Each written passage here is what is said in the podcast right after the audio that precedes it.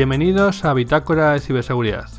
Soy Roberto, de los podcasts sobre Pibel y otros wearables y Disperso, y os presento el podcast en el que se trata la seguridad de la información desde un punto de vista práctico y asequible, para concienciar sobre los peligros de no proteger adecuadamente nuestros recursos informáticos e información. Este episodio ha sido grabado el 4 de diciembre de 2016. Hola, soy Raúl Fernández, consultor para desarrollo de empresas y os estoy hablando desde Guadalajara, España. Hola, yo soy Sergio Rodríguez Solís, consultor técnico y de seguridad, hablando desde Madrid, España. Juntos os presentamos el sexto episodio de Bitácora de Ciberseguridad. Raúl en el cronovisor. Un podcast de la red avpodcast.net. 100% libre de virus y para todos los públicos.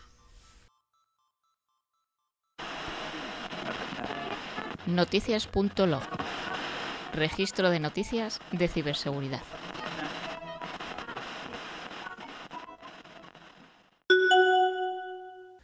Recientemente se ha celebrado el European Cybersecurity Challenge en Düsseldorf, Alemania, y el equipo español, eh, uno de los 10 equipos participantes, que representaban a sus respectivos países, se ha posicionado en primer lugar, quedando segundos y terceros respectivamente Rumanía y Alemania. Para la competición, cada equipo disponía de un servidor propio proporcionado por la organización, sobre el que se ejecutaban una serie de servicios. El reto era defender ese servidor y sus servicios al mismo tiempo que se atacaba al resto de competidores. Una lucha encarnizada en la que había que cumplir, además, unas tareas adicionales como descifrar mensajes y parchear vulnerabilidades, aparte de otras muchas tareas que no debían interrumpir el, proceso de securización del propio servidor. El año que viene el European Cybersecurity Challenge se celebrará en Málaga, España. Queremos agradecer a Normion y a tantos otros amigos de Bitácora de Ciberseguridad que nos han hecho llegar esta noticia, lo cual demuestra un verdadero interés por este tipo de eventos y de profesionales. Desde este humilde podcast queremos dar nuestra enhorabuena a todos los participantes y en especial al equipo español, compuesto por José Ignacio Rojo Rivero, Borja Ramírez, Juan Carlos Pedroche Muñoz, Héctor Cuesta García, Ángel Lozano Prada, Miguel Ángel Jimeno Arce, Pablo Martínez Insúa, Daniel Fernández Rodríguez, Adrián Marcos Batlle y Pablo Fernández Gómez. Felicidades a todos. Bueno, pues eh, yo traigo otra noticia. Y es que tres aplicaciones en Android bastante comunes eh, con soluciones de seguridad y privacidad han podido estar eh, mostrando públicamente eh, el número de móvil de usuarios y libretas de contacto. Estas aplicaciones son CM Security, Caller y Sync.me. Mi inglés sigue siendo legendario, como siempre. Bien, eh, los datos parece ser que son accesibles mediante una búsqueda de Internet o en las propias apps, aunque el número no saldría solo con buscar el nombre. Eh, esto lo han desvelado la BBC y, y FactWire y supone un grave riesgo de seguridad para aplicaciones que en su momento fueron descargadas por un montón de usuarios. Gracias a que obtenían acceso al número de móvil de usuario y a su libreta de contactos, las bases de datos con esta información son enormes. Y lo peor de todo es que muchas personas se encuentran en dichas bases sin que lo sepan. El bloqueo de números no deseados es la llave para que estas apps accedan a los contactos. Esta precisamente es la funcionalidad con la que CM Security, Truecaller y Sync.me, entre otras aplicaciones similares, acceden y guardan millones de números de teléfono junto con sus nombres. Las apps lo que hacen es pedir permiso al usuario que las descarga y también especifican el acceso en sus condiciones, pero no dicen nada al respecto de que se utilicen los demás números de la agenda. Estas aplicaciones, entre otras funcionalidades, prometen el bloqueo de SMS y llamadas no deseadas, utilizando para ello los registros de números que ya, se, que ya poseen en su base de datos ofrecen la posibilidad añadida de descubrir la persona a la que corresponde el número desde una simple búsqueda en Internet, como es el caso de Sync.me. En, la BBC, tras su análisis, aseguran que localizaron los nombres de multitud de políticos y celebridades accediendo a dichas búsquedas. Lo peor es que la mayor parte no había utilizado la app ni había dado en ningún momento consentimiento alguno. De esta manera, puedes aparecer en las listas incluso si tú no te has instalado ni has sido usuario de ninguna de las aplicaciones. Quizás eh, al fin y al cabo estas aplicaciones ofrecen una especie de páginas blancas inofensivas con un registro mundial de números de teléfono, pero ciertamente suponen un grave riesgo de seguridad por extralimitarse en sus funciones y acceder a números de teléfono para los que no tienen ninguna autorización. Por no hablar de que con un bot capaz de acceder a las APIs de las apps, sería muy posible encontrar números asociados a contactos con solo utilizar la fuerza bruta. Y esto es una opción a tener muy en cuenta. Es fácil darle permiso a una aplicación recién instalada sin que hayas leído las condiciones y lo que nos pide. Esto nos pasa a todos. Por eso hay que ser especialmente cuidadosos, sobre todo con aquellas aplicaciones que acceden a las partes más privadas de nuestro smartphone. Hay que constatar que apps como Truecaller o CM Security utilizan los datos de nuestros contactos sin que ellos lo sepan, lo cual debería ponernos aún más en alerta. No solo somos responsables de nuestros datos, sino de los de los demás, y en el móvil llevamos información sensible de muchas más personas. Por ello, se vuelve a reiterar que debemos andar con mucho cuidado con lo que nos instalamos y sobre todo con los permisos que concedemos. Bueno, esto sucede algo parecido también con muchas redes sociales que te ofrecen la posibilidad de buscar a contactos que ya estén en la red social en tu agenda. Eh, sí, el, problema es que el problema es que estas aplicaciones, por lo visto, para funcionar correctamente, eh, lo que van confeccionando es una lista de, de, una lista, una base de datos de números de teléfono, que en principio los números de teléfono deberían ser anónimos. El problema es que de alguna manera esos números de teléfono se asocian con los usuarios, o sea, con los, con los titulares de esos números de teléfono, y además esa base de datos es accesible públicamente haciendo una simple búsqueda en Internet, que es lo que han descubierto los investigadores. Vaya chapuza. Un problemón, sin duda. O spam, tan utilizado como odiado. Tan poco eficiente en porcentaje, pero tan barato que llega a compensar a quienes nos machacan con él. Los calendarios sincronizados y las invitaciones que podemos hacer a parientes, socios, amigos o compañeros son algo tremendamente útil para organizaciones, empresas e incluso familias o amigos, a la hora de gestionar tareas, reuniones, quedadas, etc. Pero resulta que alguien se ha dado cuenta de que, sabiendo el correo electrónico que una persona tenga asociada a una cuenta de iCloud, puede enviarle invitaciones a eventos reales o falsos, con enlaces a comercios online o a sitios maliciosos, y demás maldades que se os puedan ocurrir. En facmac.com nos hacen unas recomendaciones sobre cómo tratar estas invitaciones para minimizar los riesgos que pueden implicar. Invitaciones de spam, por supuesto, no vayamos a borrar las que son lícitas.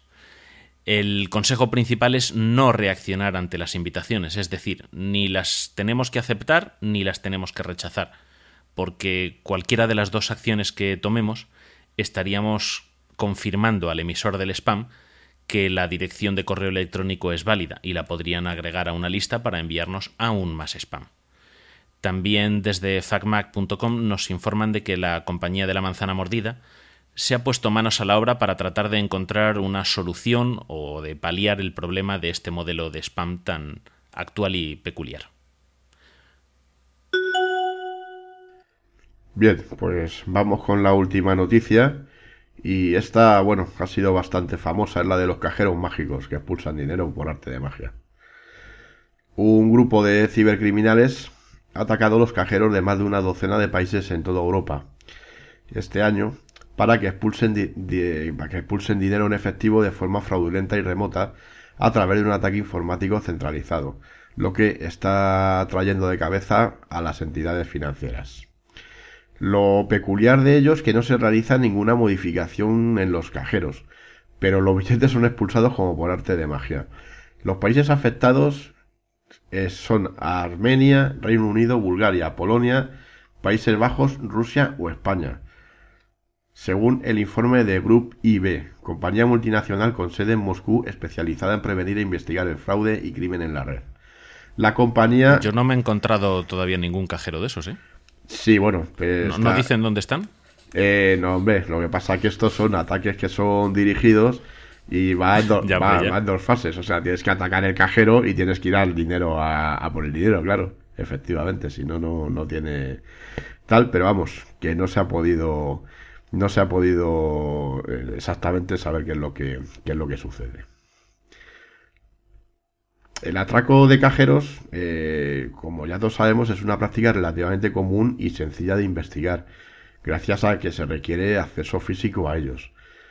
Pero sin embargo, estos, estos golpes cometidos recientemente en bancos de Europa y Asia han sido comandados de forma remota y centralizada, afectando a numerosos cajeros a la vez, lo que ha permitido sustraer grandes cantidades de dinero antes de que los bancos puedan actuar. Lo, ¿Cómo lo realizan los ciberatacantes? Bien, pues entran en la red del banco que otorga el control de los cajeros para hacer que dispensen el efectivo. Eh, es así de sencillo, es decir, lo que hacen es tomar el control, pueden elegir la hora exacta en la que se expulsan los billetes, lo que les permite realizar grandes operaciones organizadas con las que sustraer, en algunos casos, millones de dólares.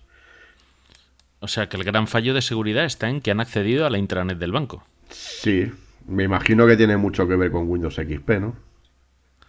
Eh, sí que muchos cajeros lo tienen, pero claro, mm, yo puedo tener un Windows XP, pero si no tengo forma de conectarme a él de ninguna manera, mm, en principio podríamos decir que es invulnerable. Claro, es que lo, curioso de esta... Pero el problema es lo que dices, que lo dominan desde, o sea, que se meten en la red del banco y desde ahí se conectan a los equipos.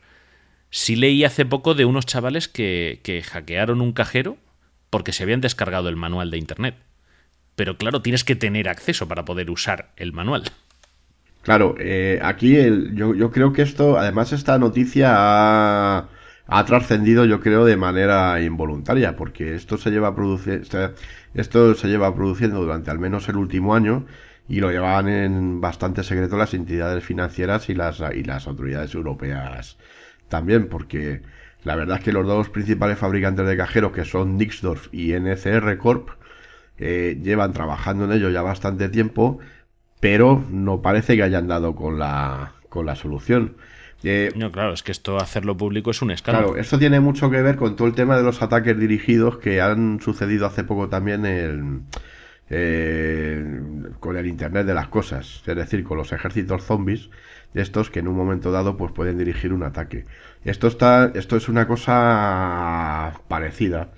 Eh, esto lo que hacen es que por lo visto eh, tienen capacidad para atacar un gran número de máquinas a la vez y como es un acto en el que saben que se va a detectar rápido, está hecho de manera que, se hace un ataque masivo y realmente a lo mejor se recoge o se hace una gran cantidad en efectivo en un cajero en específico. Es imposible controlar a lo mejor 300 o 400 cajeros donde se produzca este ataque en un momento determinado. No sé, estoy leyendo el enlace que has puesto para que lo colguemos luego en el, post del programa y leo que para acceder a la intranet de los bancos, leo literalmente, los cibercriminales envían emails haciéndose pasar por otros grupos bancarios o cajas.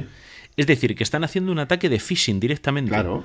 Adjuntando un archivo. O sea, lo mismo podían haber enviado un ransomware que otro tipo de malware y lo que les están enviando es un backdoor para poder conectarse o sea, sí, Un, troyano para poder conectarse y desde las propias páginas, eh, desde las propias computadoras de los empleados de la banca, sí, controlar los cajeros. Es, no, pero esto es terrible, o sea...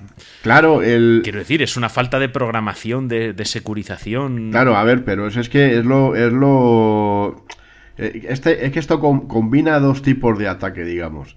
Eh, combina un ataque perfectamente dirigido y en el cual entra en juego lo que es, digamos, la paciencia para realizar las operaciones, porque eh, lo que haces primero es un ataque, como tú comentas, de phishing, donde lo que haces es que mandas una serie de, de emails o de mensajes que en teoría son incluso intracorporativos con una serie de, de, virus que lo que hacen es irse haciendo con el control de la, de la red o de la intranet.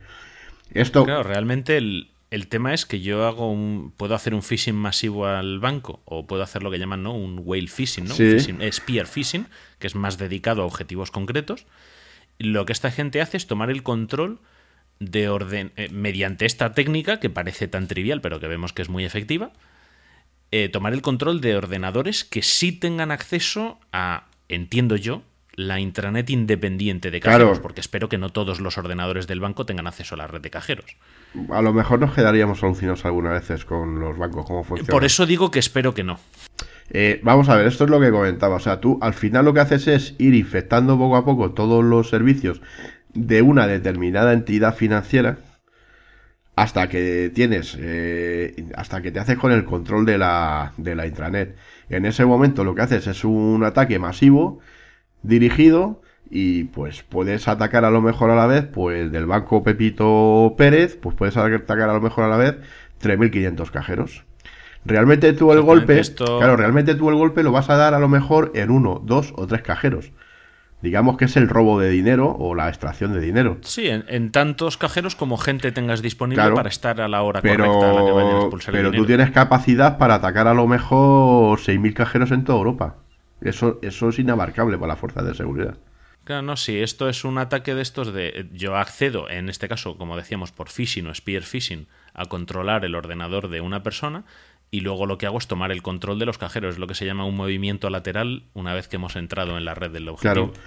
Además, tiene una característica. Y es que la investigación además es muchísimo más difícil porque el dinero se recoge en persona.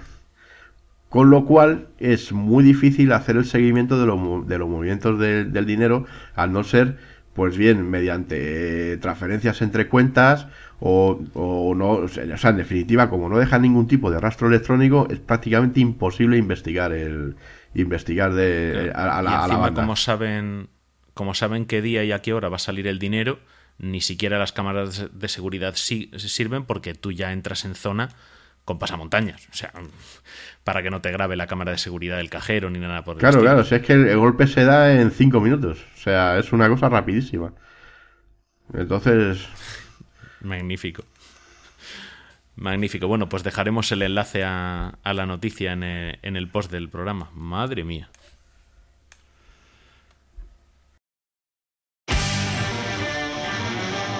Las grandes batallas. La aventura. La estrategia. La audacia. Amigos, enemigos y el espíritu de sacrificio. En resumen, la guerra. Este es tu programa. Este es tu podcast. Zafarrancho Podcast. Dirigido y presentado por Esteban.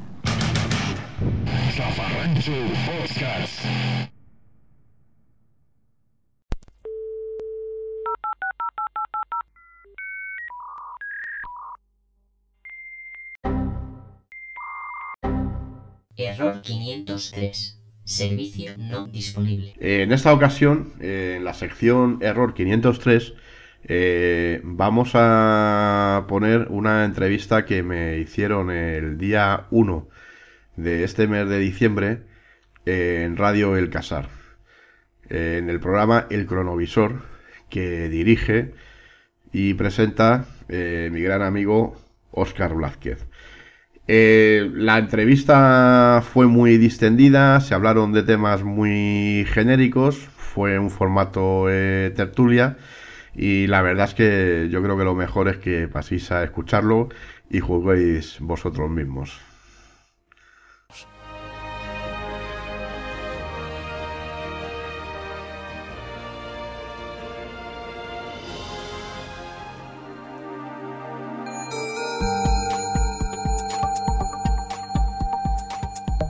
Hoy en el cronovisor vamos a hablar, a hablar de seguridad informática.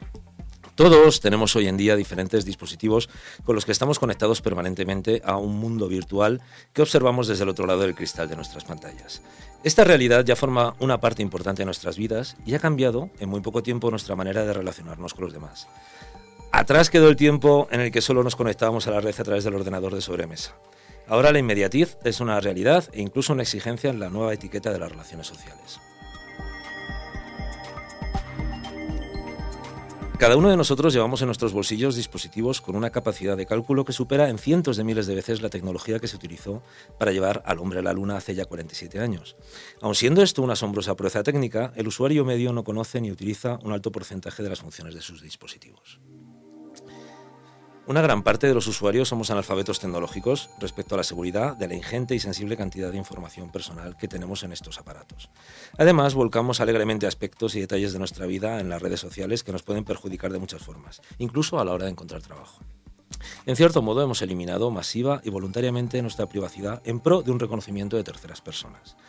Normalmente nos preocupamos por aspectos relacionados con la potencia del dispositivo, como la resolución de pantalla, o por otros factores más relacionados con la moda y el prestigio social que por las necesidades personales que ha de satisfacer esta tecnología. Nuestra ignorancia nos hace realmente vulnerables frente a las malas intenciones y el nuevo crimen organizado, al que proporcionamos infinidad de datos sobre nuestras pautas de actividad en todos los aspectos de nuestra vida, haciéndonos las víctimas perfectas de sus actividades.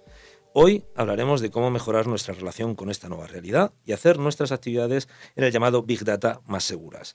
Conocer qué hacemos mal y las amenazas más comunes que nos acechan son el primer paso para disfrutar con seguridad de esta nueva forma de relacionarnos. 107.5 FM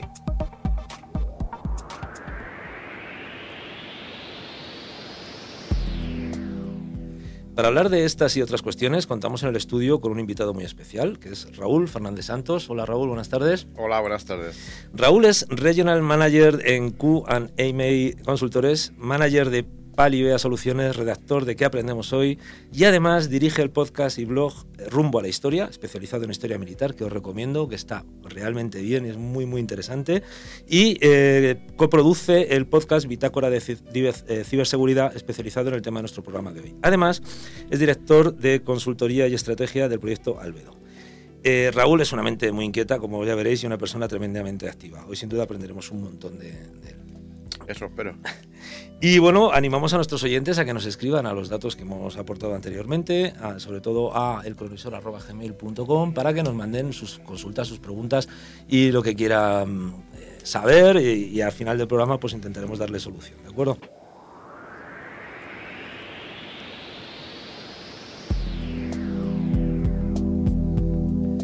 Bueno, estamos finalmente con Raúl, eh, que bueno, como hemos comentado antes, es un experto en, el, en, temas de seguridad informática. Y bueno, como esto es un programa divulgativo y queremos que empezar desde lo más básico, Raúl, ¿qué es Internet? ¿Y, y cómo fluyen los datos? ¿A dónde van? Bueno, eh, Internet yo creo que no tiene una, una definición por sí mismo. Eh, Internet, que es una red, y es la red de redes, como se, como se define, eh, bueno, la historia sabéis que, fue primero un programa militar eh, creado por DARPA, precisamente para poder interconectar recursos militares en caso de, emergencia y, para poder comunicarse más allá de, lo que eran las comunicaciones tradicionales. Esto pegó el salto al público en general y bueno, ha sido es exponencial. Eh, técnicamente no sé mucho de Internet eh, pero bueno, lo que sí es verdad es que eh, dependemos de unos proveedores, dependemos de, de, unos servidores, dependemos de una serie de infraestructuras que son al final las que nos dan el, las que nos dan el servicio y nos permiten que nos comuniquemos instantáneamente con todo el mundo, pues prácticamente con miles o millones de personas instantáneamente y nos permiten también trabajar de otra manera como nos había visto. Hace poco vi una, una cosa que me llamó mucho la atención, que es que eh, vi en un documental que me parece que era sobre una de estas grandes empresas, Google o una de estas, que Internet es algo físico. Que, sí. que, claro, es curioso, porque parece que tienen una especie de enormes almacenes de servidores gigantescos con unos sistemas de ventilación propios, etcétera. O sea que al final Internet, que lo vemos como algo etéreo, ¿no? algo casi aéreo, en el fondo es algo físico. Claro, eh, de hecho, y nos vamos a adelantar un poco, las vulnerabilidades de Internet vienen por ahí. O sea, cuando hay un ataque de denegación de servicio tan famoso como está viendo ahora, por ejemplo, ¿qué es lo que hacen los hackers? Saturar un servidor o un servicio clave, suele ser el cuello de botella que hay precisamente en la red, y lo que hacen es dejar sin servicio a millones de personas. O sea, es como si de repente 200.000 nos pusiéramos de acuerdo para entrar en la página del gobierno de España, ¿no? Y saturamos esa web, sería eso, ¿no? Internet es una autopista. Eh, entonces, si tú en la autopista, imagínate que tienes un peaje y tienes 20 carriles del peaje abiertos para garantizar la fluidez, lo que haces es que eh, tú atacas esa infraestructura y dejas nada más que uno abierto. Entonces el atasco te llega, pues es kilométrico, ¿no? Claro, claro, claro. Pues es, es- salvando las distancias sería esa. Y hay una cosa que, que siempre me ha, me ha preocupado o que siempre le da vueltas, que es que, claro, nosotros contratamos servicios, por ejemplo, de Google que no están ubicados en España, ¿no? que están en otro lugar. De repente tienes Terra, que antes era española y me parece que ahora está en Sudamérica, etc. ¿qué, ¿Qué marco legal eh, tiene Internet? Es decir, ¿qué- eh, cuando a ti te pasa algo, cuando tú contratas un servicio y demás, eh, ¿a qué legislación te puedes...? Esa pregunta es muy interesante. En España tenemos ahora mismo la Ley Orgánica de Protección de Datos y un reglamento de, de desarrollo. Eh, también en paralelo, creo que ha sido en marzo de este año, de fecha nunca me acuerdo, tengo mala memoria para No ello, te preocupes. eh, ha salido un reglamento europeo, una directiva europea que regula también todo el tema de, de la protección de datos. Una de las novedades precisamente que tiene y que no estaba regulado es que lo que pretende esta directiva es regular todo el tema del tráfico de datos y garantizar el tratamiento de los datos de los usuarios a nivel europeo y obligar a que las empresas que dan algún tipo de servicio en el que haya tratamiento de datos de cualquier tipo de usuario tengan algún, una oficina o un responsable que dé cuentas a la, a la- a la Unión Europea, a las autoridades europeas, precisamente para rendir cuentas sobre este, sobre este tema. Eh, la Ley Orgánica de Protección de Datos y la protección de datos da para un programa entero. ¿eh? Pero lo que tiene que saber la gente es que hay una serie de derechos, que son los derechos ARCO, de acceso, eh, cancelación y oposición, y que hay unos mecanismos para que en cualquier momento sepamos eh, de cualquier entidad cuáles son los datos que tiene, qué hace con ellos y que en cualquier momento nos podemos oponer o, exigir que se cancelen esos datos o que cese el tratamiento que se hace, que se hace de. Lo que sí parece claro es que los gobiernos tienen capacidad de acción sobre las redes, ¿no? Por ejemplo, voy a poner un buen o mal ejemplo. El caso de China o el caso de Corea del Norte, ¿no? Que, bueno, hace poco salió a la luz la Internet de Corea del Norte y era realmente curiosa y, y- y bueno, ahí estamos. El, el- el- el caso es que los gobiernos, evidentemente, si quieren, tienen los medios para poder eh, actuar legalmente contra, y además para controlar legalmente las acciones hostiles que se puedan producir o, las, o, o los abusos, ¿no? Contra los usuarios. Pero el problema también radica en eh, la privacidad. ¿Qué, qué nivel de privacidad podemos tener en Internet? De intimidad personal. ¿Cómo se garantiza este tipo de cuestiones? Eh, a ver, eh, yo aquí siempre digo lo mismo. Eh, hay que utilizar el sentido común. ¿vale? En Internet tenemos el grado de privacidad que todos, que todos queramos. Yo, por ejemplo, en Internet tengo dos tipos de perfiles. Tengo uno público y tengo uno privado. Y no solo en Internet, a nivel personal incluso. Tengo tres números de teléfono. Tengo uno que no lo tiene nadie más que mi mujer, mi hermano y mis padres. Por si hay algún problema me pueden localizar en cualquier momento y, no lo tiene nadie, no lo tiene ni siquiera la compañía para llamarme por si me puede ofrecer algo, lo que sea. Eso hay una serie de mecanismos por los cuales se puede, disponer de ello. Y el truco en Internet, el truco, entre comillas, eh, está en, en intentar manejar los datos que tú cedes. Eh, en el momento que te abres una cuenta en Facebook, te abres una cuenta en Twitter o simplemente te abres una cuenta de correo electrónico, eh, estás cediendo ya unos datos a las compañías que, nos prestan ese servicio. Eh, como en principio no tenemos más remedio que cederlos, porque está así hecho y, y no hay otra manera si queremos no convertirnos en trogloditas tecnológicos, pues eh, lo que tenemos que hacer es intentar ceder los datos que a nosotros nos interesan. ¿Vale? Entonces intentar utilizarlo, pues por ejemplo a nivel profesional, pues oye, pues a nivel profesional vamos a aprovecharnos precisamente de la red para darnos a conocer y si hacemos actividades, por ejemplo, como tienes tú muchas, que yo te sigo también mucho en Twitter y sabes que nos conocemos de antes también a través de redes sociales, pues, pues bueno, es una manera de sacarle esa ventaja o de sacar ese, ese partido. Y de esa manera intentar que los datos que no nos interesan, pues tenerlos nosotros y, y- o nuestros allegados y que no se divulguen de ninguna de las maneras. O sea que la cuestión es ser un poco inteligente y tener, crearte tú una personalidad concreta para determinadas acciones, por ejemplo, para comprar a través de internet, pues tener una tarjeta que solo tenga el dinero que va del producto de la compra, por ejemplo, Claro, ¿no? en- y en- poco más. En definitiva es, ya que tenemos que tener un alter ego en Internet o tenemos que tener un- una personalidad en Internet, pues vamos a, a- vamos a ese alter ego fabricarlo a nuestra medida. Vamos a dar lo que a nosotros nos interese, Que puedes tener varios alter egos. efectivamente. Que esa es la idea, ¿no? O sea, uno para cada perfil de acción en internet. Claro, ¿no? que de ahí vienen muchas veces los problemas precisamente en Internet, de muchas de las de des- descebramientos que vemos sobre todo en, en Twitter. Claro, es que, mira, ahora quería, quería comentar sobre dispositivos, eh, porque se ha modificado un montón de, de conducta a través de la tecnología de la gente. ¿no? El otro día, pues, bueno, ves lo del Pokémon famoso, ¿no? O que ves un grupo de zombies por ahí sueltos, ¿no? O ves a chavales muy jóvenes que están viviendo como besugos, mirando la pantalla, mirando la realidad a través de un dispositivo cuando están rodeados de realidad, ¿no? Y luego hay cosas que a mí, tengo una sobrina muy jovencita que yo, claro, tengo ya una edad y no sabía, pero por ejemplo, cosas de etiqueta. Si tú estás en WhatsApp, ¿no?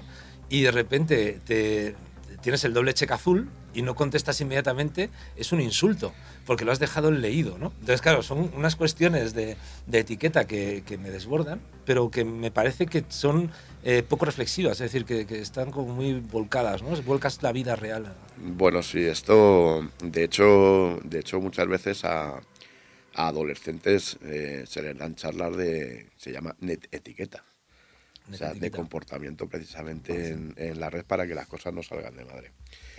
Pero ojo, esto no tiene nada que ver, por ejemplo, con lo que estás comentando. Eh, mm, el problema es que se crean unos comportamientos en Internet que, que aunque yo, por ejemplo, me dedico a ello, yo a mí ya me superan. O sea, hay comportamientos en WhatsApp que tienen mis hijas, por ejemplo, que, que yo es que no los entiendo. O sea, yo muchas veces eh, discuto con ellas en el sentido de decir, oye, mira, es que a mí esto me parece una tontería totalmente absurda. O sea, tengas un check, doble check o tres check, o sea, quita el WhatsApp, joder, o sea, te quita de problemas. Está el tema, es lo mismo que la comida, ¿no? Que la gente está comiendo, todo, todo el mundo mirando al, al teléfono. Yo soy de los que si estoy comiendo, no cojo el teléfono porque estoy comiendo. es un aparato que ya me deja, además es magnífico, te deja todo registrado, luego si tienes que llamar, llamas, ¿no? Tranquilamente. Mira, te voy a contar un caso pues, sobre qué hacemos mal de, de manera general.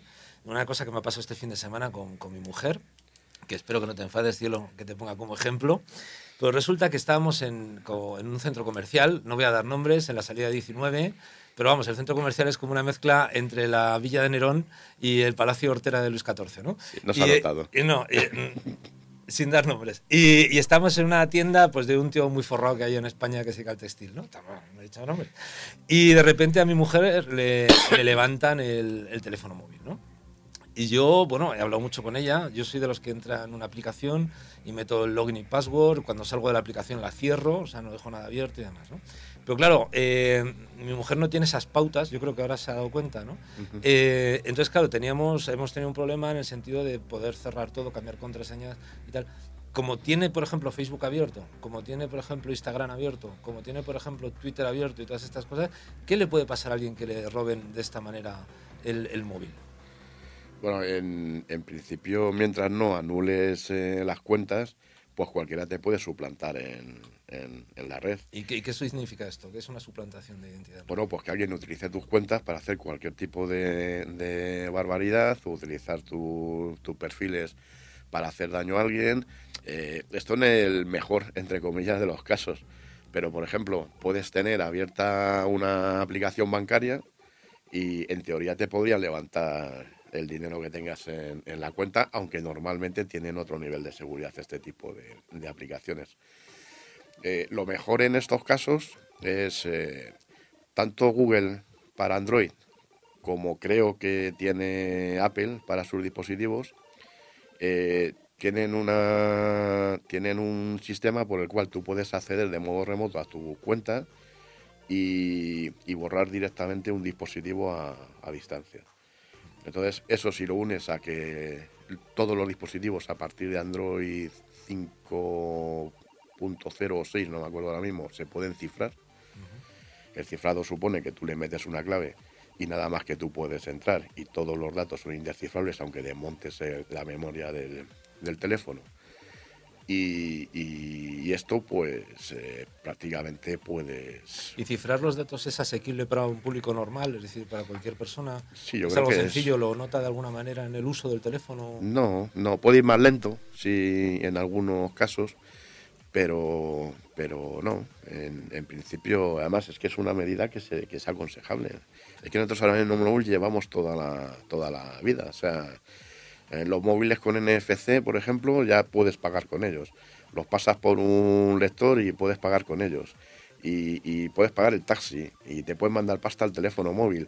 Se está convirtiendo en una herramienta que muchas veces te da pánico que te lo quiten. De eso Claro. quería hablar yo.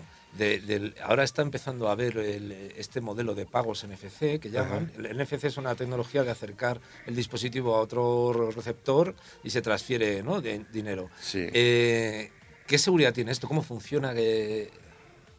Esto, esto simplemente es un chip. Eh, o sea, no sé si las tarjetas ahora modernas habéis visto que como los DNIs tienen un, chip. Que tú lo acercas al lector, lo lee y en principio pues, pues ya puedes hacer cualquier tipo de, operación.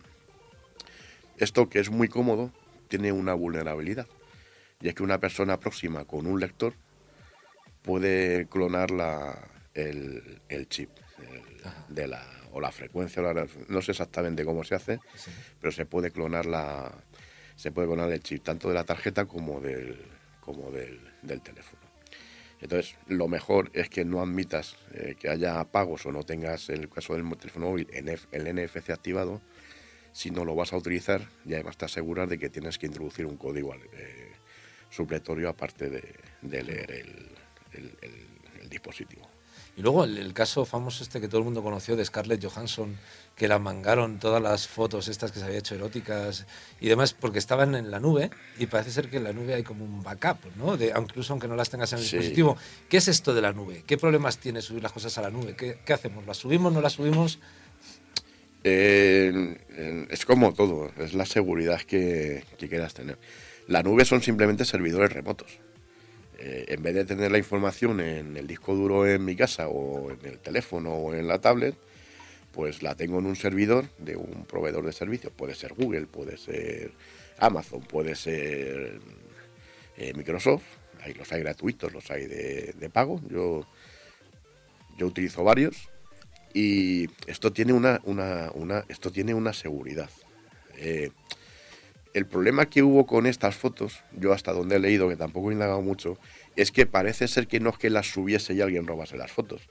Es que eh, las subió con un perfil público en vez de privado, es decir, que lo hizo mal. ¿Vale? Se llega a especular con que incluso, pues de alguna manera fue una cosa inducida y para dar, eh, pues sabes, cosas de estas Vale. de los artistas y tal. ¿no? Pero bueno, eso ya digo. Pero vamos, el problema estuvo en que se subió con un perfil público en vez de con un perfil privado, aunque en teoría un hacker podría hacerse con tus contraseñas y robarte todas las fotos de- de- del servidor. Y, y estos servidores que, que son los de la nube, ¿no? Por llamarlo de alguna manera, eh, ¿qué derechos tienen sobre el material que tú vuelcas a esos servidores? Porque en el fondo es una información que no está en tu control, está en otro lado, ¿no? En principio ninguno más allá del tratamiento, que se llama así, del tratamiento de los de los de los datos. Eh, luego eh, hay una cosa que se llama la minería de, datos, que es el problema que tienen los servicios gratuitos.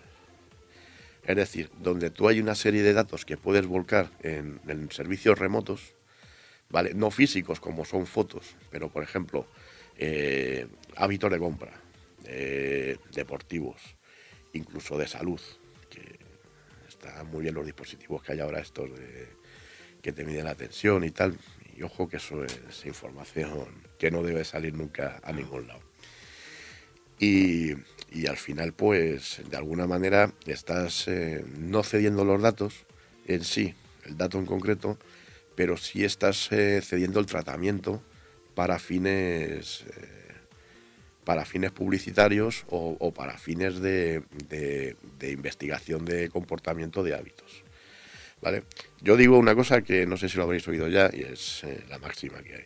Cuando un producto gratuito, no gratuito, el producto eres tú. Claro. ¿eh? O sea, cuando utilizas un servicio de Google, eh, tú le estás dando a Google información que cuesta dinero. Cuando le cedes datos a Facebook pasa exactamente lo mismo. Y, y una cosa, un tema filosófico, si quieres llamarlo. Eh, obviamente tenemos que pagar peaje por el uso de Internet, ¿no? Pero usar Internet es un derecho. Yo creo que usar Internet es un derecho. De hecho, hay un principio que es el de neutralidad de la red. Es un, es un término que, que se oye bastante y que está bastante acuñado en el sentido de, de- que tanto ni gobiernos o corporaciones, operadores o grandes compañías eh, puedan alterar esa- ese principio de neutralidad. Es decir, de que la red sea para todos, de todos y sea de libre acceso. Esto, como has comentado antes, hay gobiernos que se lo pasan por el forro. Pues bueno, China, Corea, o filtran de alguna manera los contenidos y bueno, eso ya es un tipo de, de censura que... Bueno, y Estados Unidos ahora con la Patriot Act, después de, Sí. del 11S, que vulneraron todas las comunicaciones personales en pro de, de salvar la patria, ¿no? Sí, esos son otros temas ya como dices tú más filosóficos, eso es lo de cambiar libertad por... Exactamente. Sí. por- Eh, sí. Creo que Alex nos quiere comentar algo. No, una pregunta simplemente. Eh, me encontré con un chiste buenísimo de estos gráficos. Dos agentes, uno de la CIA, el otro de la NSA, están riéndose y mm, vamos, ahí en una, oficina diciendo, "Ja, ja, nos van a pagar más de 800 dólares por darnos sus huellas digitales. Esto de las huellas digitales y los móviles desbloqueables por huella digital, como el último iPhone, eh, ¿es posible que vayan realmente a los servicios secretos o Hoy por hoy yo creo que no. Eh, porque el, el sistema que utiliza de, de huella dactilar, hombre, queda almacenado en teoría en el dispositivo. Ah. La verdad es que no sé exactamente ahora mismo cómo, cómo funciona. Habría que, que investigarlo. Pero yo entiendo que el, que el patrón queda guardado en el, en el sistema operativo del teléfono y, y no, se, y no se difunde. En, eh, justamente el problema era por, por el acceso ahí, por, por el tema de la ley esta de... Bueno, y, y aquí surge otra pregunta interesante, es decir, si nosotros volcamos datos biométricos a nuestro teléfono, a nuestro terminal, por ejemplo, nuestra huella queda registrada como una manera para abrir el teléfono. Dentro de poco, no sé si habrá alguno ya con nuestra retina eh, también, o que nos reconoce la cara, ¿no? Los La Samsung miro. también. Hace, sí, yo, yo tengo un dispositivo que tiene reconocimiento facial. Exactamente. Es muy cachondo porque le pones una foto y lo desbloqueas y ya está. Sí, y- o te afeitas y ya no te abre el teléfono. La cuestión está en que cuando eh, acaba la vida útil de ese terminal, si tenemos todos esos datos volcados, ¿qué tendríamos que hacer con él? Pues. Eh, microondas. pasarle por darle martillazos y cosas de esas. No, eh, normalmente lo que se hace es eh, formatear el, el dispositivo. Hacerle un formato en, en profundidad y, y ya está. Eso, el propio dispositivo te lo permite restaurar los datos a, a fábrica. Tengo entendido que no sé si es cierto que para formatear algo de verdad lo tienes que formatear por lo menos siete veces. Eh, sí. De hecho, los famosos discos duros de la movida esta de Bárcenas y del PP, no es que se ensañasen con los discos duros allí para limpiarlo, es que para hacer un formateo en profundidad y borrar todas las capas de datos, pues tienes que hacerlo 30 o 40 veces. Yo no lo sabía, ¿eh? Hasta No, que- no, claro. Bueno, ya sabes, si tenés algún dispositivo con cosas muy, muy, muy así privadas y demás, o a martillazos, o microondas, o como Bárcenas, formatearlo 40 veces, a ver qué tal. Se ha detectado una amenaza. Bueno, estamos otra vez de vuelta aquí en el cronovisor, en Plus Radio, en el 107.5 de la FM, y estamos hablando con Raúl de, bueno, de amenazas informáticas, de todas esas cosas que hacemos mal normalmente con nuestros aparatos. Y bueno, estamos comentando, eh, casi todos vosotros ahora últimamente os estáis comprando estas teles súper inteligentes eh, que le habláis, de ponme la 2 y te la pone, eh, ponme documentales, ¿verdad? Y estas cosas, y tienen cámara, ¿no? Y, y, bueno, pues leí una noticia hace tiempo que determinadas televisiones habían sido, eh, digamos, puestas en cuestión porque grababan absolutamente todo lo que decías. Y que también con la cámara se te podía piratear, digamos, o vulnerar o saber qué estabas haciendo. ¿Esto es cierto? Eh, sí, eh, vamos a ver. Esto es parte del, del IoT, del, del Internet de las Cosas, que se da en llamar, y son vulnerabilidades de los, de los dispositivos. O sea, el problema que hay es que eh, tú tienes el ordenador y tienes políticas de seguridad, tienes un antivirus, lo que estamos hablando, por ejemplo, de los teléfonos móviles y tal. Pero a ti te venden una tele 4K super plasma que la pantalla gira para arriba, para abajo, tiene conectividad a internet, tiene cámara, tiene audio y, y ¿qué haces con la seguridad de ese aparato? Te tienes que fiar del fabricante. Claro. De hecho, los ataques de denegación de servicio que hemos comentado antes, el embudo ese que se crea al atacar vulnerabilidades, eh, los últimos ataques, que, que además hace poco se ha producido otro por lo visto, lo que utilizan precisamente son es un ejército de es un ejército de, de aparatos conectados videocámaras televisores tal, la, la- es la rebelión la rebelión de las tostadoras no Lo O sea que convierten a nuestra tele en un zombie asesino, digamos. sí además es el término es ese que has dicho No son, son zombies sí. Ordenadores zombies. Sí, o es. botnet. Entonces es un ejército, las, las botnets son los que ponen en marcha el, el sistema, infectan a todos los dispositivos y los dejan ahí en espera. Y es un ejército, se llama así, un ejército zombie. Hay empresas donde, por ejemplo, todos los ordenadores están infectados. Nada más que a la espera de una orden, pues para lanzar un ataque de denegación de servicios sobre cualquier tipo de... ¿Y cómo puedes detectar que una tele está infectada o que está zombie? Aparte de que ande raro. Pues me imagino, y esto entra ya en el ámbito de mi socio y amigo Sergio, que es el técnico de esta holocada pareja, que, que hay herramientas de monitorización y, y- y hay una serie de herramientas que nosotros las utilizamos para, para temas profesionales que lo pueden detectar. Eh, lo que pasa que lo que pasa que estamos hablando de aparatos domésticos.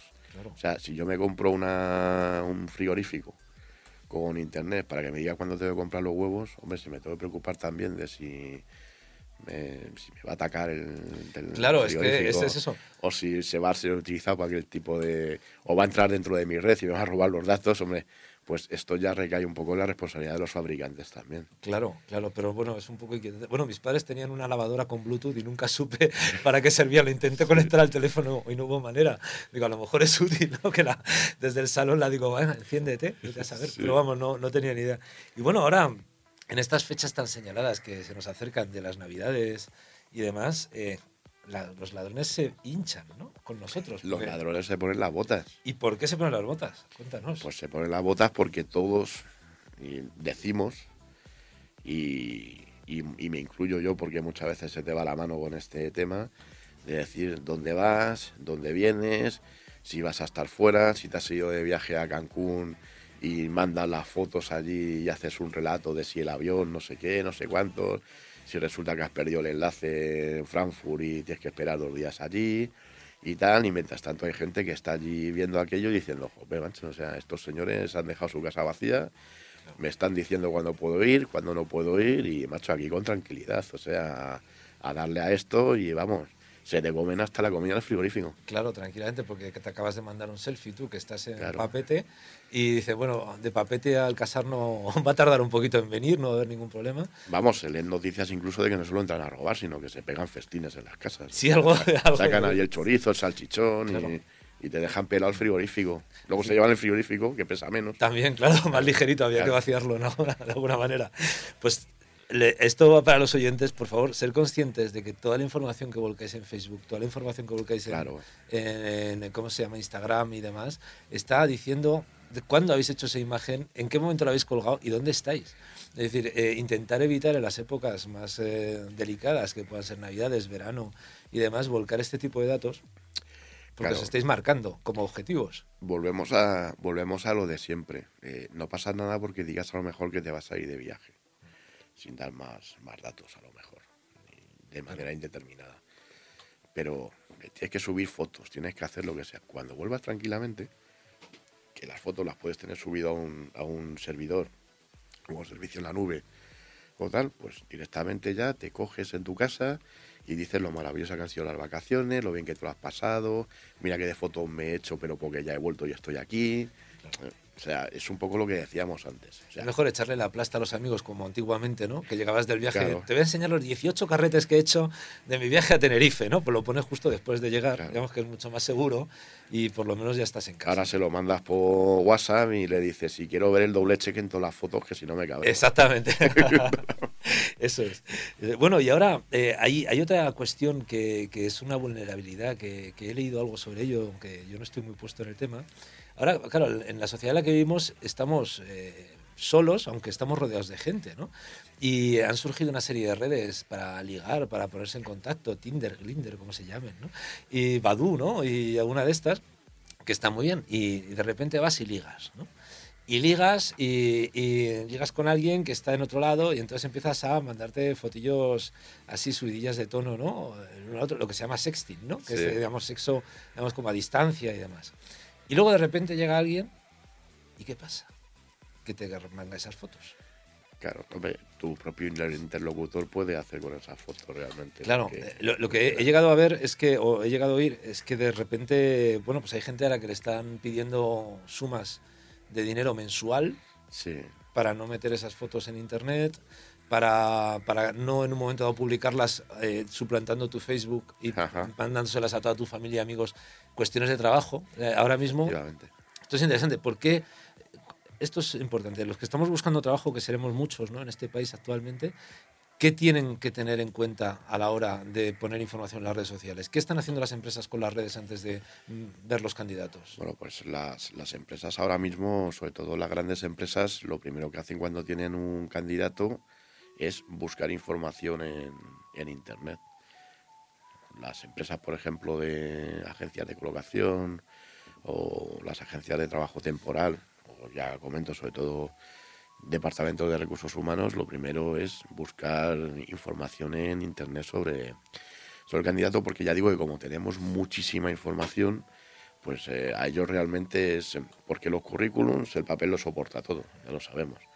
Desde que eres ingeniero aer- aeronáutico, que te puedes comprar en Singapur el título por no sé cuántos dólares, hasta, hasta cualquier tipo de cosa que quieras poner. Pero, por ejemplo, pueden evaluar ellos si eres una persona que te gusta la montaña y te subes y tal, por ejemplo, que no te den un trabajo porque eres dado a correr riesgos, Sí, por ejemplo. por ejemplo. Sí, se podría dar el caso.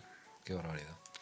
O simplemente se puede dar el caso que digas que no bebes ni fumas y subas todos los fines de semana las fotos con los colegas allí poniéndote hasta las trancas. Claro, claro, Eso, eso se da muy a menudo, ¿eh? claro. claro. ¿Y, y cómo una empresa puede hacer, por ejemplo, a tu Facebook eh, si no es tu amiga?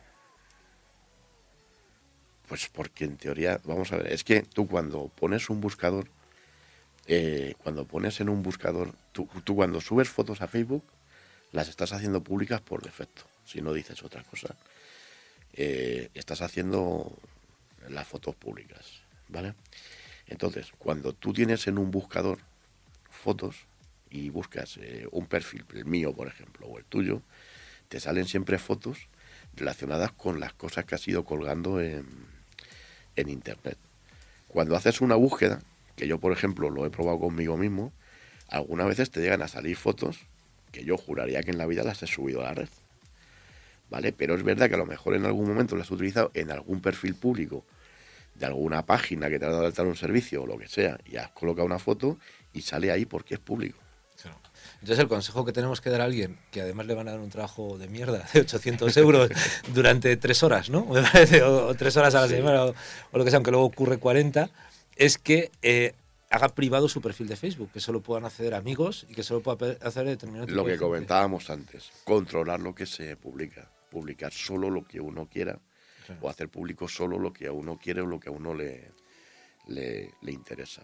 Al final el problema es, eh, y te hago un inciso simplemente con esto, que sobre todo hay compañías, pues por ejemplo un bufete de abogados o una compañía que se dedica, pues no sé, una consultora, por ejemplo, o tal, que al final el problema es que la imagen son sus empleados. Entonces cada vez más las empresas tienen en cuenta esto, porque luego al final el que salga cierta información o salgan ciertas cosas en el perfil de un empleado, aunque sea un perfil privado, daña la reputación de la empresa. Es una doble moral y me afecta de todas maneras, ¿no? Sí, Sí, es tremendo. pero es que vivimos así ahora mismo. Es tremendo. Bueno, eh, vamos a tocar otro tema que, que también está derivado de, de estas fiestas que nos vienen tan bonitas. Y ahora nos van a bombardear con 20.000 vídeos de villancicos, eh, la madre del cordero. ¿Este tipo de, datos pueden ser una amenaza? Los correos electrónicos de, de Navidad, todo este tipo de historias. ¿Y, qué tipo de amenaza pueden ser? Bueno, fundamentalmente el, tema de- del correo electrónico, pues que, que- que los archivos estén infectados por un troyano o simplemente por algún tipo de fichero que pueda tomar el, el control de ciertas actividades. Pero te de puede llegar un los archivo, digamos, de alguien que tú conoces también. Te puede llegar un archivo, se puede dar el caso de que te llegue un archivo suplantando a alguien que tú, que tú conoces. Eh, el caso más típico, por ejemplo, eh, el tema de secuestro de datos. Eh, son los famosos correos estos que te llegan de correos, precisamente, diciendo que tienes un que tienes un que tienes un, paquete o que tienes tal, puede ser también de un banco, se llama phishing. Eh, y entonces tú cuando abres, lo que estás abriendo realmente es un, es un virus que lo que hace es que toma el control del ordenador y te lo bloquea. Entonces te mandan un mensajito y te dicen que, que si quieres recuperar lo que tienes en el ordenador, pues tienes que pagar X dinero. Para un particular, pues bueno, pues vale, pues dicen, mira, el ordenador ya estaba viejo, realmente lo que tengo aquí, para venga, a la basura. Pero para una pequeña o mediana empresa puede costar sudor y lágrimas. Claro. ¿Y, y- y dónde están normalmente ubicadas estas mafias que chantajean? Esto es internacional. Es internacional, ¿verdad? Vale. Yo normalmente cuando, hace muchos años, cuando me llegaban este tipo de cosas dudosas, yo por si acaso las mandaba, como lo del príncipe nigeriano, ¿no? Que, Sí. que al final eso es el, el timo de la estampita. casi. Ahora hay uno que dices eso, muy famoso, que te escriben como si fuese un abogado en Estados Unidos o en no sé dónde, de que has heredado de un tío abuelo que tenías por ahí en Filipinas y tal. Yo, vamos, yo tengo ya tres o cuatro, yo soy ya tengo 200 millones de euros por ahí que heredar. maravilla, Lo que pasa es que no me da tiempo a ir a por ellos, ¿sabes? Pero Bueno, pues eh, estos, este tipo de timos, claro, muchos de ellos, eh, digamos, eh, eh, se dirigen a la codicia de la gente, ¿no? Claro. Es decir, el dinero gratis eh, siempre es interesante o, o esas acciones como la del príncipe nigeriano, ¿no? Que, a ver, es el timo de la estampita, exactamente. costa al día.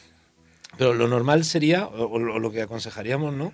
Sería que todos esos correos se, se reboten a la, a la UCO, ¿no? A sistemas tele- a la, a- Sí, a la Guardia Civil, a, delitos telemáticos. La Guardia Civil y la Policía Nacional tienen unos servicios específicos donde te puedes eh, dirigir y denunciar ese y en caso de duda preguntarles además y, Claro, yo siempre... y además tengo que decir que yo conozco personalmente a, a varios agentes que se dedican a esto y desde luego son gente extraordinaria y hacen su trabajo muchas veces con falta de medios Sí, y la gente no sabe lo que es trabajo están haciendo con esto. Siempre. Yo- Yo tuve contacto con la UCO hace años eh, por temas de patrimonio también y la verdad es que eran muy pocas personas para el ingente trabajo que tenían y eran gente muy dedicada y demás. Pero vamos, que, siempre que mandéis algo a la Guardia Civil no tengáis problemas en hacerlo porque es gente encantadora, que os van a contestar y además estáis evitando que eh, alguien en un momento dado sea también timado y estas redes al final hay que actuar de la misma manera que actúan ellas. Es decir, si tenéis dudas, denunciar. Bueno, estamos aquí de vuelta otra vez con Raúl Fernández Santos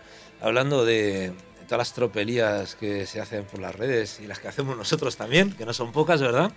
Y bueno, vamos a, vamos a primero a tocar un tema que hemos estado hablando de redes sociales y qué redes sociales son adecuadas para qué.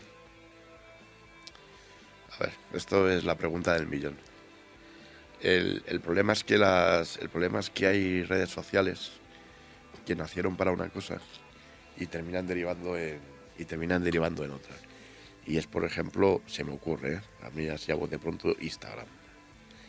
Eh, Instagram, que a su vez es de Facebook, ha terminado derivando en el mismo modelo de, de Facebook. Lo que pasa es que Facebook tenía un problema y es que no estaba llegando al público juvenil, ¿vale?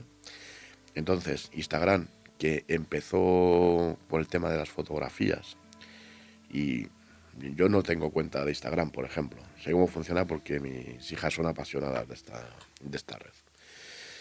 Al final, eh, de manera muy inteligente, han conseguido hacer un modelo parecido o igual al de Facebook, pero para adolescentes. Con lo cual, digamos que se ha tergiversado su función inicial. Quien dice esto dice otras cosas. O sea, y me dicen muchas veces, joder, ¿no tienes cuenta de empresa en Pinterest? Pues mira, yo tengo una cuenta personal en Pinterest porque me gustan los barquitos de guerra y me gustan las imágenes de la Segunda Guerra Mundial y las cuelgo ahí en un tablero que tengo. Mira, aprovechando que estás aquí, siempre veo Pinterest, pero nunca he entrado. ¿Qué es Pinterest? Para subir fotografías. Ah, vale. Haces tableros con temas y me encuentras una fotografía interesante o en tal, pues la cuelgas y la puede, y lo que compartes en definitiva son fotografías. A mí que me gusta la fotografía, sabes que me gusta la guerra mundial, Sí, y me gusta sí, tal y no sí. sé qué. Pues, pues tal. Que, ¿qué tiene que ver esto con mi actividad profesional? Claro. No le encuentro, no le encuentro el, No sentido. A ver, si te dedicas, por ejemplo, al diseño o eres fotógrafo profesional, tiene mucho sentido. Pero no cuando te dedicas a una actividad, por ejemplo, de consultoría. Claro.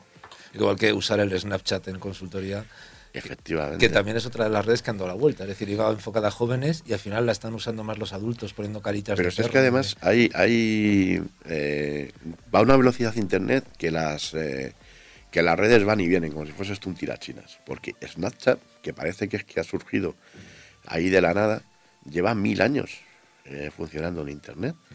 y, y- y es una y era una red minoritaria que ahora de repente se pone en solfa y todo el mundo lo quiere utilizar. No, es que en Snapchat, no, es que se destruyen los mensajes. Mentira. Porque tú, una cosa que me mandas por Snapchat, cojo, lo abro en el teléfono móvil, hago una captura de pantalla y, macho, Claro, o sea, ya te has caído con todo el equipo. claro, claro. claro. Eh, Y Telegram frente a, a WhatsApp, que eh, digamos que hay como dos vertientes, ¿no? Eh, sí, yo utilizo Telegram, ¿vale? Y para temas profesionales utilizo Telegram. Eh, no solo por el tema de seguridad, sino además porque Telegram tiene una serie más de, de- historias y de utilidades que la verdad es que le dan un, un valor añadido. Pero Telegram sigue siendo mucho más seguro que, que WhatsApp.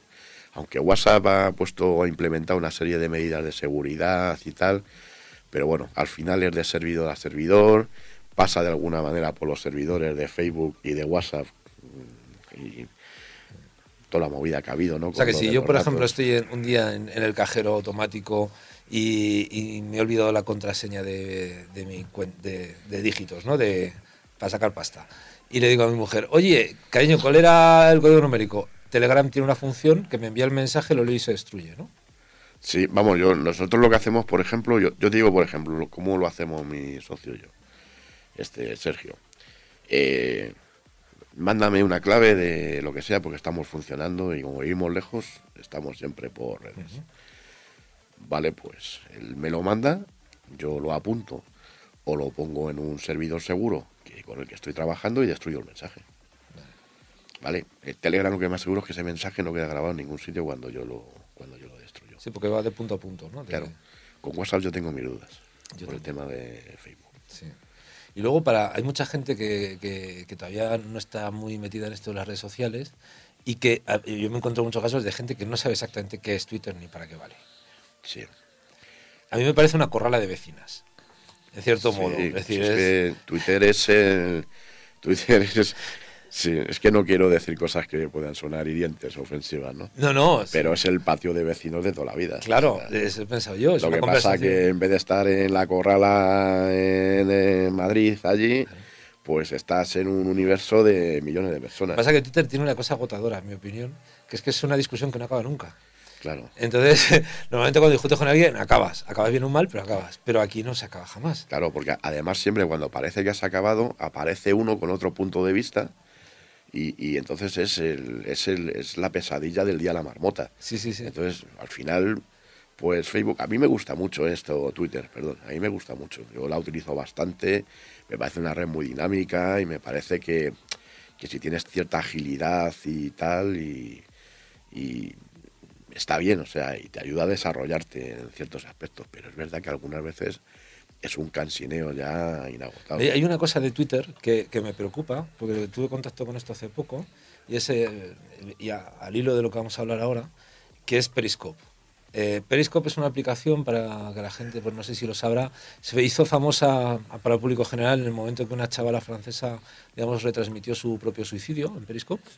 Hace unos meses, ¿no? Hace, no llega un año siquiera, eh, este verano me parece que fue. Y, y lo que es en Periscope es una aplicación asociada a Twitter. Hay una exposición inmensa de menores haciendo de todo. Sí. ¿Cómo podemos proteger a los menores eh, frente a los ataques, las amenazas, los pedófilos, etcétera, que hay por las redes? A ver, en principio es, en principio es como todo. Empezamos porque aquí en España los menores de 14 años no deberían de tener eh, ningún tipo de red social y además bajo supervisión paterna o, o de tutores legales o, o la figura legal que haya. En la práctica eso todo el mundo se lo salta a la, a la torera. Luego, lo que tenemos en redes sociales en general son herramientas de, de supervisión, lo que es control parental, que se llama así, que pueden ser herramientas ajenas a las, a las propias redes sociales, a las apps de las redes sociales, o directamente en las propias en las propias eh, O aplicaciones. sea, un programa aparte que controlaría, por ejemplo, el Facebook de tu hijo o, Claro. o otros tipos de aplicaciones, ¿no? Claro, que puedes, tienes opciones incluso de filtrar, de que te avise de ciertos tipos de contenidos. Eh, hay unas, yo recomiendo dos páginas fantásticas, que es eh, la del Instituto de Ciberseguridad, es incibe.es, y luego una página que está orientada directamente, tiene una página solo para tema de menores, que es la Oficina de Seguridad Informática, la OSI. Es osi.es, ahí tiene una página de menores donde tienen todo tipo de tutoriales, eh, aplicaciones recomendadas, vídeos con cómo se pueden eh, configurar perfectamente las redes sociales. Y bueno, la verdad es que Vamos es a- un servicio público que está funcionando. Que al final el, el consejo es que si realmente los, los adultos que estamos a cargo de menores eh, nos tomamos un poco esto en serio, minimizamos muchísimo el riesgo de que nuestros menores sean expuestos a... Sí, y luego hablar mucho, informar mucho. Eh, o sea, está claro que hay una serie de, hay una serie de factores, eh, por ejemplo, el, el acoso a menores, ¿no? Sobre todo, que además se, se está convirtiendo en un problema en el tema del acoso sexual a menores, el sexting este que Sí. hemos comentado antes. Eh, hombre, mm, yo tengo dos hijas. Eh, yo creo que yo les he intentado explicar perfectamente los problemas que hay, los peligros que hay. Eh, ellas cuando están en internet tapan su cámara. No, si ven algo raro a mí me preguntan, oye, mira, ha entrado esto, o me ha entrado un correo, o tengo aquí una cosa rara que dice que quiere ser mi amigo, mi amiga y tal. Eh, o sea, creo que aquí lo que tiene que funcionar es el diálogo. Eh, y volvemos a lo de siempre. El, el- el- tú, tú no puedes prove- pro- prohibir a tus hijos el que utilicen las redes sociales. O sea, es que es absurdo en el, en el tiempo que vivimos. Lo que debes de intentar es que se utilicen con sentido común, lo que hemos dicho antes y estamos diciendo todo el programa. Y en los dos sitios que has dicho antes, se los puedo repetir, ahí encontraremos esas herramientas. Incibe.es ¿Sí? Y osi.es. Osi.es tiene una página eh, específica de menores, orientada a menores. ¿Vale? Aprovecho también para decir que hay un programa de cibercooperantes en el cual yo estoy incluido y mi amigo Sergio también, que en el que cual damos de carácter totalmente con carácter totalmente altruista damos charlas a colectivos, eh, colegios, eh, centros juveniles, eh, Además donde nos aquí en llamen. Guadalajara, claro. o sea que- Y esto lo organiza el INCIBE y, y nosotros pues damos las charlas, nos desplazamos donde tal y se da tanto a madres, padres, madres y padres, profesores, a quien haga falta. Creo que Alex que nos quería hacer una pregunta. Más que pregunta es un comentario. Eh, ¿Y cuando los problemas eh, vienen de los propios padres? Porque, vale, sí, aquí a los niños les puedes prohibir usar el móvil, eh, usar las redes sociales, pero los propios padres... Bueno, te pongo un ejemplo muy fácil. Yo en mi edad eh, tengo el Facebook saturado de gente que sube fotos de sus bebés y niños pequeños. Sí, Eh, todo eso bajo ningún tipo de privacidad, o sea, público. claro. Eh, mm, no se dan cuenta de que esas fotos dónde pueden llegar mm, realmente a acabar. O- me parece tan absurdo. Yo creo que las charlas no deberían darlas solo en los colegios, también a, a los propios padres, que muchas veces prohíben al crío usar el móvil, pero luego ellos mismos suben sus fotos Sí. en pelotas ahí dándose un Sí, baño. o sea, si es que de hecho los programas de cooperantes van dirigidas a, a padres muchas veces más que a, a otro tipo de a otro tipo de colectivos. Eh, eso que has dicho es muy interesante, porque además esto es, es una discusión que tenemos constantemente en, en todos estos en todos estos círculos. Eh, ¿Hasta qué punto eh, tú estás subiendo fotos de tus hijos, haciendo cualquier tipo de actividad o lo que sea, y dónde, dónde empieza la privacidad de tus hijos y dónde terminan sus derechos? Eh, o sea, es un tema legal apasionante. Sí, ¿eh? sobre todo con los bebés. Por ejemplo, yo me horrorizaría si me encuentro con to- fotos mías de bebé desnuda ahí. Igual que nos daba vergüenza con nuestros padres enseñar los álbumes de fotos a los Claro. amigos. Imagínate yo que pesé 3 kilos 800 cuando nací. Y esa es la eterna discusión que tengo yo con mis amigas y amigos que están tan Sí. orgullosos de sus retoños, que tienen que mostrarlos al mundo, pero bueno, no- se los estáis mostrando a quien no debéis. Claro, pero bueno, esto es como todo. Eh, tienes un hijo, una hija o lo que sea. A mí ya me pilló antes de esta hecatombre digital que, vivimos. Y, hombre, pues, mira, qué bonito, tal, cuelgas una foto, tal, y, y ya está. Pero claro, es que hay gente que es 3.000 fotos del niño. O sea que en este caso, lo- el consejo que se puede dar a la gente que tenga bebés y tenga la necesidad refrenable de mostrarlo públicamente, Que lo hagan en privado. que lo hagan eh, a través de WhatsApp a los amigos, a los grupos de amigos en WhatsApp es. que saben quiénes son cada una de las personas que integran ese grupo, que lo hagan mediante vías en las que saben a dónde va destinada esa información. A ver, has dado en el clavo. Es lo que estábamos hablando antes fuera de antena. Eh, yo cuando han nacido mis hijas, no me he ido a una, foto, a una copistería, he pedido mil copias y he ido pegando fotos por la calle. Claro. Eh, he hecho fotos, las enseñaba a mis amigos, a mis padres o quien sea, y no ha salido ese círculo. Es que en Internet lo podemos hacer de la misma manera. Compartirlo a través de redes o a través de mensajería con la gente que nos importa, nos interesa y ya está. Claro, claro. El otro día, antes has dado fuera de antena una imagen muy buena cuando estábamos hablando de, de las vacaciones y de los riesgos de las vacaciones. Decía, es como si yo voy por el pueblo corriendo, andando, diciendo, me voy del 18 al 17, la casa va a estar sola, tengo comida en el frigorífico, ¿no? Claro, ese, es anunciarlo. La gente muchas veces no es consciente de que estas redes, como tienes que registrarte y tener un login y un password, eh, Claro. se creen que tiene una cierta seguridad que no tiene, ¿no? Y luego además una cosa importante que no todo el mundo sabe. Eh, por ejemplo en Facebook y cualquier aplicación que sea de Facebook, cuando subes una foto, automáticamente pierdes los derechos. Claro. Pasan, ¿Eso, eso qué pasan a ser de Facebook. Pues que te puedes encontrar la foto en teoría, la foto al, al ser pública, eh, pasa a dominio público. La puede utilizar cualquiera. Pero no solo Facebook. No solo Facebook. Vale. O sea, cuando tú haces público, cuando tú haces público un contenido, esto es como las tonadilleras.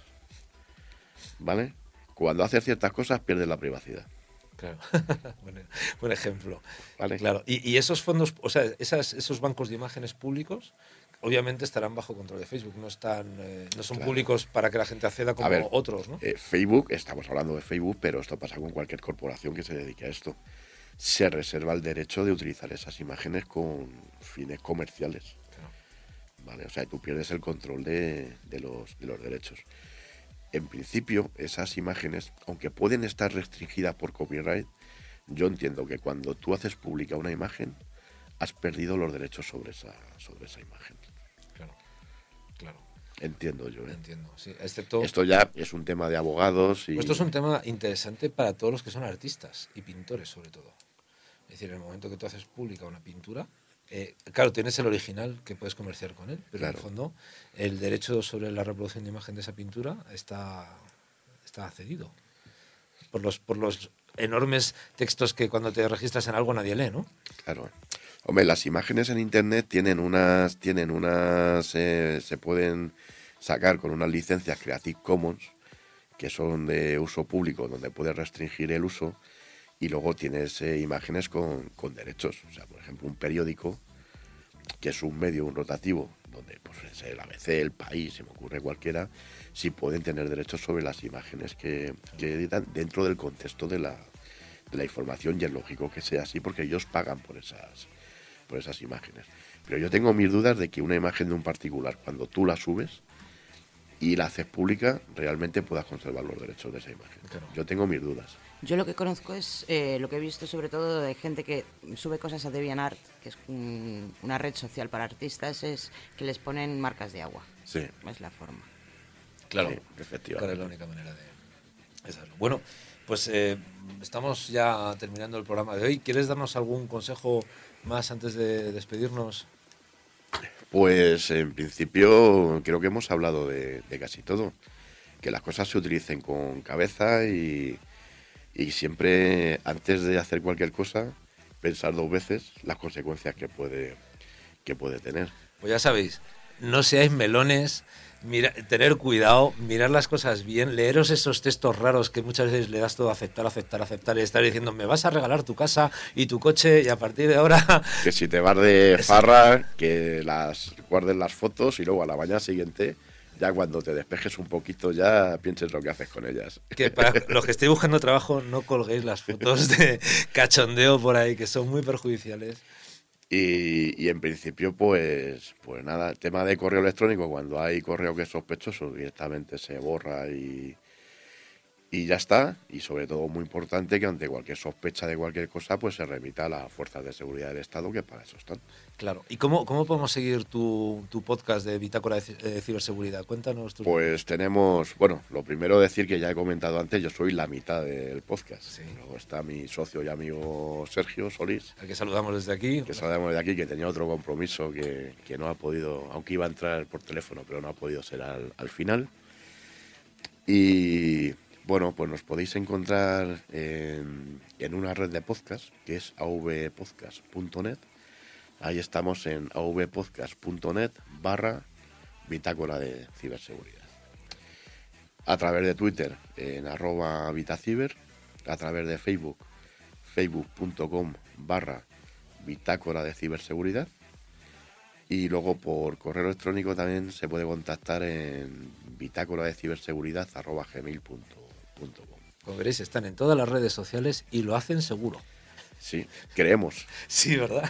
El, el servidor nuestro recibe una media de. va casi por 40 ataques diarios. 40 ataques, Sí, y es bajo, ¿eh? telita. O sea, que eso es un servidor normal de... Sí, es que, es que realmente, realmente cualquier eh, servidor o cualquier instalación puede estar bajo ataque en cualquier momento. Bajo ataque quiere decir que, que- que se lanzan muchas veces bootnets que a lo mejor se centran en, en un servidor en concreto o en un servicio en concreto. Puede ser, por ejemplo, WordPress para una página web en donde lo que se dedica es a intentar sacar los usuarios, a partir de los usuarios las, las claves. A ver, lo que, lo que hacen son algoritmos de comportamiento. O sea, todos ponemos usuario, usuario, user. eh, tal. Y luego, pues, para las contraseñas ya... Bueno, eh, hay un, un artículo por ahí de las 10 contraseñas más... Sí, eso te iba a Que decir. son 1, 2, 3, 4, 5, ¿verdad? QWERTY, Claro, ataques de fuerza bruta. Exactamente. Claro, efectivamente. Curraros un poco las contraseñas, por favor. Que Es- si no... Las contraseñas, las contraseñas seguras son ocho dígitos, mayúsculas, minúsculas, números y, y si puede ser algún carácter especial. Son, se puede, se puede hackear y se puede craquear, pero hombre, las, eh, las combinaciones son infinitas prácticamente. Les va a costar. Le va a costar. Pues nada, poner una cosa rara que seguro... Esto, eh. No, os quería leer un chiste tonto. Ah. ya que estabais comparando el mundo real con Internet. Dice, estoy intentando hacer amigos fuera de Facebook. Voy por la calle contándole a la gente lo que he comido, la fecha de mi cumpleaños, de qué humor estoy. Escucho conversaciones ajenas y les grito, ¡me gusta! Sí. De momento ya tengo tres seguidores, dos policías y un psiquiatra. claro. Pues sí, es un buen ejemplo, ¿verdad? Esto me recuerda a, un- a una cuña que me gusta muchísimo de Rock FM, que, que echan, que, que dice, cuando éramos pequeños y alguien nos seguía por la calle, nos asustábamos. Y ahora lo llaman redes sociales. Exactamente. bueno, pues, pues nada, hasta aquí hemos llegado hoy. Eh, Raúl, muchísimas gracias por haber venido A ti a vosotros. Seguro que quedaremos algún otro día, te traeremos, te saltaremos para que hablemos, por ejemplo, del, del hacking en China y de todas estas cosas. A mí me puedes traer para hablar de lo que quieras, ya sabes. Te lo agradezco mucho. Y, y nada, a los oyentes decirles que, que nos pueden enviar sus preguntas cuando quieran a, a coger lápiz y papel, el cronovisor arroba gmail.com o a nuestro Twitter el arroba el cronovisor o a nuestro Facebook arroba radio el cronovisor. Todo, por supuesto, dentro de los parámetros de seguridad informáticos que hemos hablado hoy. Y eh, podéis mandar también un WhatsApp al 657 681885. Así que, bueno, eh, agradecemos muchísimo a, a Raúl que, que haya venido hoy. Eh, seguir su podcast de, de Bitácora de ci- Ciberseguridad, que aprenderéis un montón y está muy interesante. Y esperamos, sinceramente, que este programa de El Cronovisor haya sido de vuestro agrado. Estamos preparando siempre infinidad de temas interesantes y sorprendentes para oyentes como vosotros. La semana que viene hablaremos de arqueología de la muerte, un tema muy interesante que seguro que os va a dar unas cuantas vueltas la cabeza cuando veáis lo que podemos saber de los muertos. Bitácora de ciberseguridad. Destino UK. El recuento. Cultura Becu. Guillerillo. José Escolar. Relato. Lugares para la vida. Cultura ética y business. Otto y Pum. Podcachitos. Potencia Pro. Podcast Linux. Psicomanagement. Siento luego trabajo. El podcast de José Escolar. Ya conoces las noticias. aulopodcast.net. Red de podcasting. Bueno, Raúl, pues quedó estupendo, ¿no? ¿Qué tal la experiencia en la radio? Bien, muy bien. La verdad es que además es una radio, diríamos, de andar por casa. Es una instalación municipal en, el Casar, que está a escasos 20 kilómetros de donde vivo yo. Y bueno, está muy bien. Lo lleva gente en plan amateur y creo que con los medios que tienen hacen, hacen, hacen grandes cosas.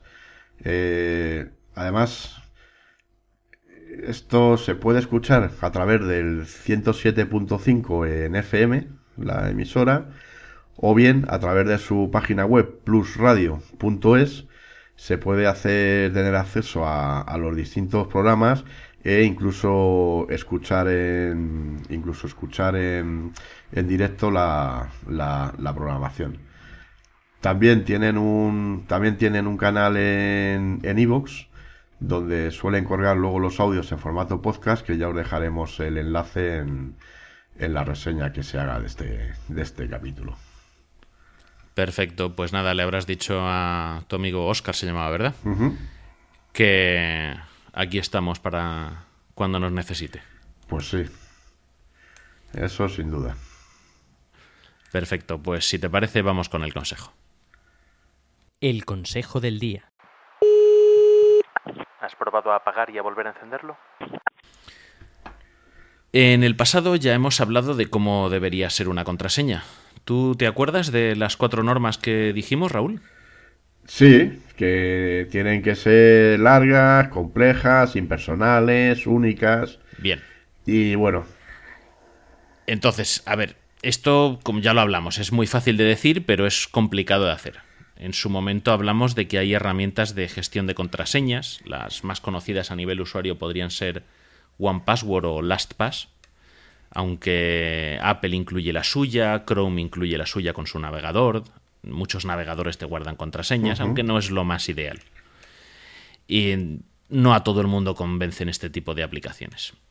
Así que, bueno, gracias a un enlace que nos pasó nuestro compañero Roberto en avpodcast.net, eh, que es podcaster en sobre Pibel y Disperso, os traemos una opción más para que resulte más fácil, quizá para algunos, eh, cumplir esas cuatro reglas de tamaño, complejidad, impersonalidad y unicidad de las contraseñas. Esta herramienta son las tarjetas de contraseñas.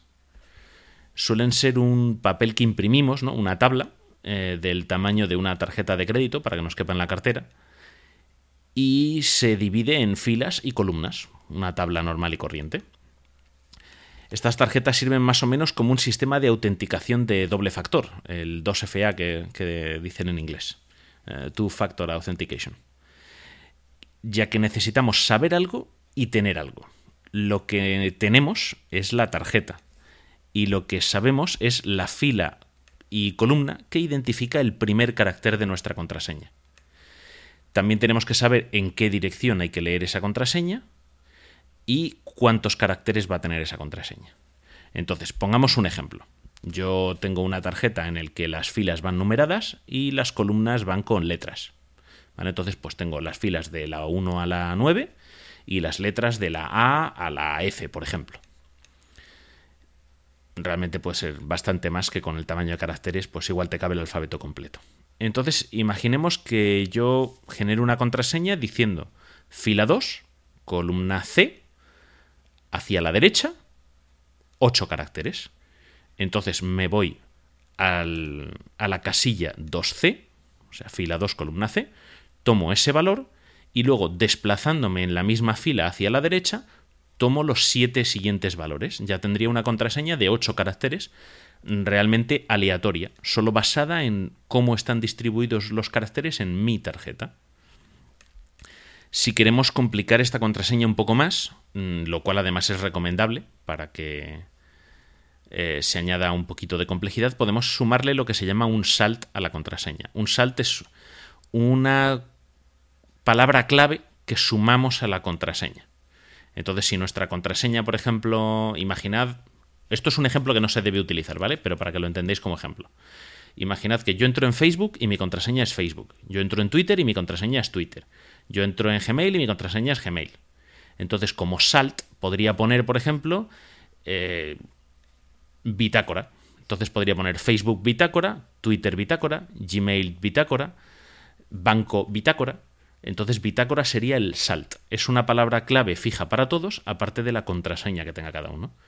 Y entonces utilizaría la suma de esas dos cosas como contraseña del servicio. Eh, personalmente recomiendo no utilizar ese tipo de, de salts. También el salt puede ser variable, es decir, tener una contraseña fija para todo, y luego como salt poner el nombre del servicio. Pero a mí es una cosa que no me gusta porque si alguien descubre una de las contraseñas, automáticamente descubriría cómo funcionan todas las demás. Uno de los ejemplos que os vamos a poner en, los enlaces que os dejamos en el post del programa eh, son las tarjetas QWERTY. Las tarjetas QWERTY dibujan un teclado eh, QWERTY, ¿vale? De las letras que hay en la primera fila empezando por arriba a la izquierda.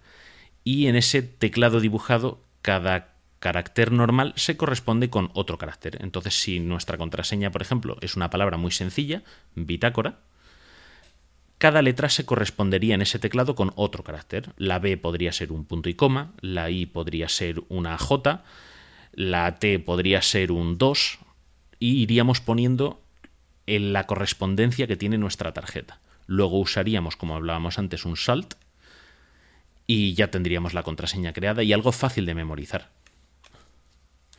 Entonces, lo dicho, os dejamos los enlaces en el post del programa y os invitamos a que nos contéis vuestra experiencia si es que utilizáis este tipo de recursos para generar vuestras contraseñas y para poder recordarlas. Bueno, pues antes de despedirnos, sabes que estuve en, en En, en León. Ayer sábado. El León, sí, nos acercamos por allí. Me acerqué con mi hija Paloma, con mi hija la mayor, que le empiezan a interesar un poquito estos temas. Y bueno, fue una, fue una visita muy fugaz. Eh, la verdad es que estuvimos poquito tiempo, pero bueno, lo que vimos nos gustó mucho. Estuvo muy bien. Eh, vimos a Angelucho y cantamos con él un rap muy chulo. Eso me han dicho, sí, sí, sí. Sobre temas de seguridad. Y bueno, la verdad es que estuvo, estuvo la cosa. Ya que estamos, te interrumpo aquí. Eh, felicidades a Angelucho por el premio de Héroes en la Sombra que le ha concedido One. Efectivamente. Vale, Angelucho, para quien no lo sepa, le puede buscar en Twitter con una barra baja delante y otra detrás. Es un tipo que se dedica a concienciar a jóvenes y adultos respecto a los peligros de, andar por internet como si estuviésemos en nuestra propia casa haciendo lo que nos da la gana, hablando con desconocidos. Y es una persona tremendamente concienciada con todo lo que pueda afectar a los menores. Muy recomendables sus charlas, muy recomendable todo lo que nos enseña. ¿Qué más, qué más viste allí en León? Pues poca cosa. Estuvimos en. Estuvimos también en. Poca cosa porque estuviste poco tiempo. Porque poco tiempo, porque fuimos y vinimos, o sea, vinimos, fuimos y vinimos, volvimos en el día, con lo cual nos dio tiempo. Por la tarde sí estuvimos un ratito más, pero bueno, la verdad es que tengo que decir que la iniciativa ha sido un éxito. Desde luego, sábado por la tarde estaba de bote en bote, estaba medio león allí metido.